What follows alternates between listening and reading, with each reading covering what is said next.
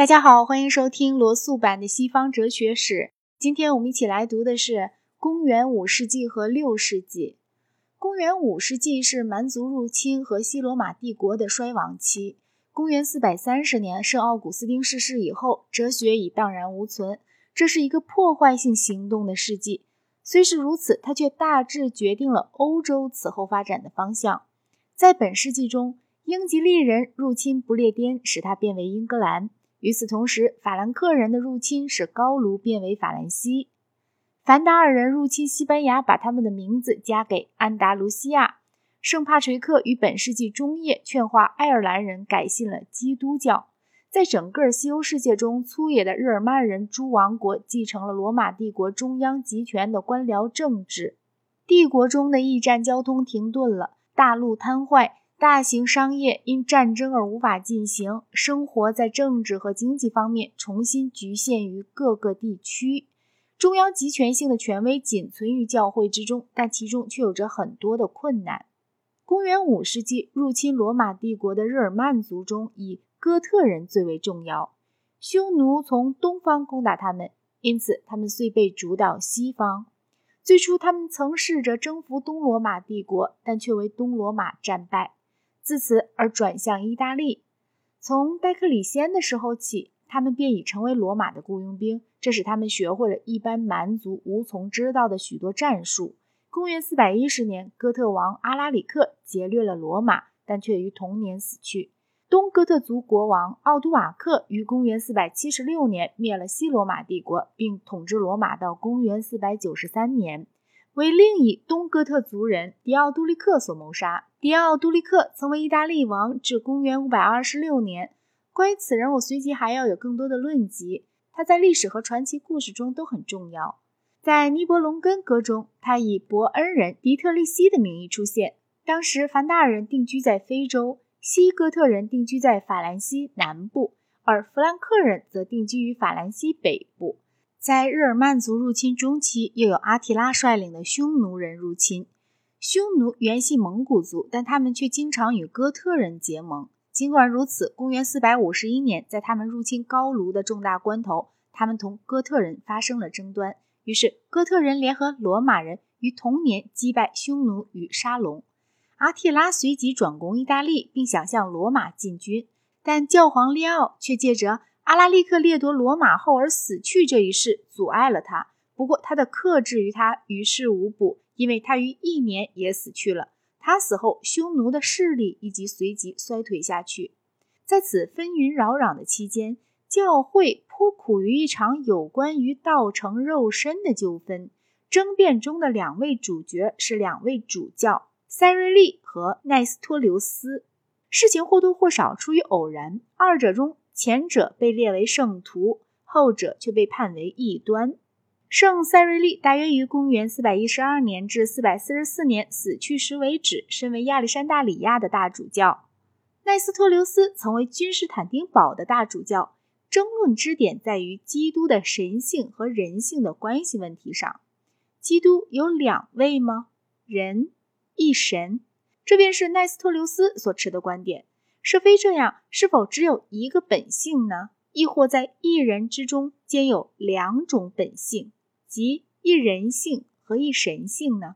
这些问题在五世纪中曾经导致了令人难以置信的激情和狂热，在恐惧混合和害怕分离基督的神性和人性的两派之间，酿成了一种秘密的、无从调解的敌意。圣塞瑞利是神人一体论的拥护者，他是一个狂热分子。他曾利用身为大主教的职位，几次煽动起对犹太人的集体屠杀，加害于居住在亚历山大里亚城中大片犹太侨民区中的居民。他的名声主要是借着施加私刑于一位杰出的贵妇人西帕莎而获得的。在一个愚顽的时代里，西帕莎热心依附于新柏拉图主义哲学，并以他的才智从事于数学研究。他被人从二轮马车上脱缰下来，剥光了衣服，拉进教堂，遭到读经者彼得和一群野蛮残忍的狂信分子的无情杀害。他们用尖锐的毫壳把他的肉一片片地从骨骼上剥掉，然后把他尚在颤动的四肢投进熊熊的烈火。公正的审讯和惩罚终因事实的赠诱而消弭于无形。从此以后，亚历山大里亚便不再受到哲学家们的骚扰了。圣塞瑞利听到君士坦丁堡在大主教奈斯托留斯的教导下步入歧途而感到痛心。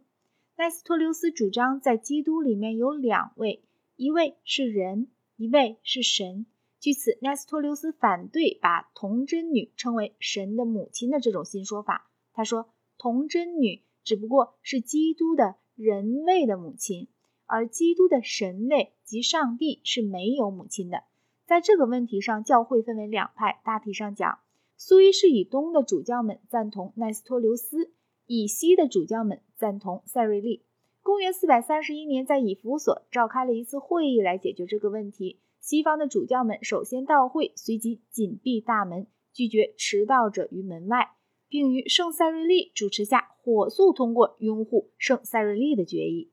这次主教骚动在历时达十三世纪之后，竟呈现了所谓第三次万国基督教会议的可敬面貌。作为这次会议的结果。奈斯托留斯被判为异端，他不但没有撤回他的主张，反而成为奈斯托留斯教派的创始人。该教派在叙利亚和整个东方有很多信徒。自此数世纪之后，奈斯托留斯教派颇盛行于中国，并似曾有一机会变为钦定宗教。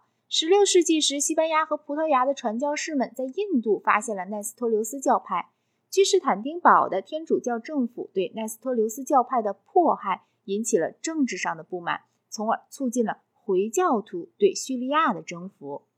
奈斯托留斯能言善辩，诱惑了很多人，但据人们确言，他的辩舌终为重置所吞噬。以佛所人虽已学会以童贞玛利亚代替阿尔蒂米斯女神，但他们对阿尔蒂米斯仍然持有着和在圣保罗时代同样强烈的感情。据说圣母曾埋葬于此地。公元四百四十九年，圣塞瑞利死后，以佛所宗教会议试图取得进一步的胜利，因而遂陷入与奈斯托留斯方向相反的另一异端，以及被人称为性论异端。他们主张基督只有一个本性。假如圣塞瑞利当时在世，恐怕他也必定支持这种见解，而将变成异端。皇帝支持以弗所宗教会议，但皇帝却拒绝承认他。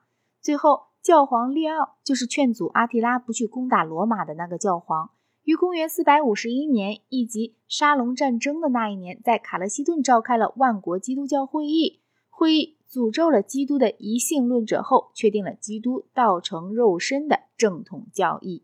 以佛所会议确定基督只有一位，但凯西顿会议却确定基督存在于双重本性之中，一为人性，一为神性。